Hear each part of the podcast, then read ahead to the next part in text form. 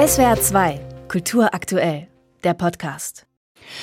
Er sei nicht böse, aber eine ziemliche Null gewesen, so schätzt der Historiker Golo Mann den Konzernchef Alfred Krupp ein.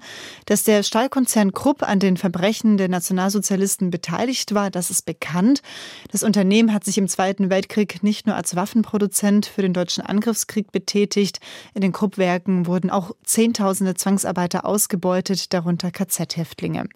Aber welche Haltung der Konzernchef Krupp zu den Nationalsozialisten Nationalsozialisten hatte, das blieb lange unklar. Aus diesem Grund hat die Krupp von Bohlen und Hallbach Stiftung im vergangenen Jahr ein Forschungsprojekt zu den NS-Verstrickungen von Alfred Krupp in Auftrag gegeben. Dieses Forschungsprojekt hat mehr als ein Jahr lang zahlreiche Archive durchforstet und die Ergebnisse dieser Recherche, die wurden heute in Essen vorgestellt. Und darüber spreche ich mit dem Leiter der Forschungsgruppe, mit dem Marburger Historiker Professor Eckert Konze. Hallo, Herr Konze. Ja, hallo, ich grüße Sie. Herr Konze, was genau war Ihr Auftrag? Was haben Sie in Bezug auf Alfred Krupp erforscht? Natürlich, wir wussten auch vieles. Alfred Krupp war, das ist seit langem bekannt, seit 1948 ein verurteilter Kriegsverbrecher. Er war Mitglied der NSDAP seit 1938. Er war förderndes Mitglied der SS bereits seit 1931. Aber jenseits sozusagen dieser einzelnen Aspekte ging es uns doch vor allem darum, ein breiteres Bild Alfred Krupps zu zeichnen. Und insofern haben wir in unterschiedlichen Kontexten tatsächlich von der Mitglied Mitgliedschaft in nationalsozialistischen Organisationen, über den Komplex der Zwangsarbeit bis hin dann zu dem, was wir postnationalsozialistische Netzwerke nennen, also in der Zeit nach 1945, in den 50er Jahren. Diese unterschiedlichen Aspekte haben wir in den Blick genommen, Quellen dazu identifiziert, um eben jenseits dessen, was man schon wusste über Alfred Krupp, doch noch weitergehenden Forschungsergebnissen, auch Forschungspotenzialen zu kommen und neuen Fragestellungen auch. Ja, hätten Sie da ein Beispiel für ein Ergebnis? Sie haben zum Beispiel die postnationalsozialistischen Netzwerke genannt oder eben auch die Zwangsarbeiter. Es wird ja immer von einer Zahl von etwa 100.000 Menschen gesprochen, die Zwangsarbeiter bei Krupp waren. Was halten Sie zum Beispiel von dieser Zahl? Also diese Zahl scheint mir eher zu niedrig gegriffen als zu hoch. Es geht schon auch um solche Fragen, wo wir noch keine präzisen Ergebnisse vorliegen äh, können, aber wo wir doch Hinweise haben, dass beispielsweise auch sehr bewusst an Standorten produziert äh, wurde oder zumindest produziert werden sollte in der Nähe von Konzentrationslagern, auch in der Nähe von Auschwitz, wo gewissermaßen Zwangsarbeiter aus den Konzentrationslagern, also KZ-Gefangene, darunter nicht wenige Juden als Arbeitskräfte zur Verfügung standen. Und das sind doch sozusagen neue Aspekte, die wir jetzt noch nicht ausgeforscht haben im Detail, aber die doch neue und sehr, sehr wichtige Forschungsperspektiven bieten, die auch das bisherige Bild von Krupp und des Unternehmens, aber auch Alfred Krupps als Unternehmer doch noch einmal präzisieren, vielleicht auch korrigieren können.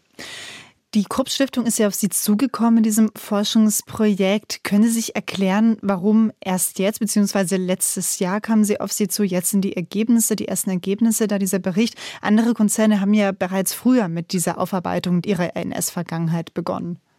Die Stiftung selbst betreibt eine kritische Auseinandersetzung mit ihrer eigenen Geschichte und der Geschichte des Unternehmens tatsächlich schon seit längerer Zeit und sozusagen weder früher noch wesentlich später als andere Unternehmen beziehungsweise Konzerne. Neu ist jetzt dieser Fokus auf die Persönlichkeit. Die Stiftung trägt den Namen Alfred Krupp von Bohlen und Halbach Stiftung und das generiert natürlich auch ein neues Interesse, starkes Interesse, das sich auf die Person des Stifters eben auf Alfred Krupp richtet. Und für wie wichtig halten Sie es, dass diese Ergebnisse und eben auch dieser Blick auf die Person Alfred Krupps jetzt auch in der breiten Öffentlichkeit vielleicht wieder neu diskutiert wird?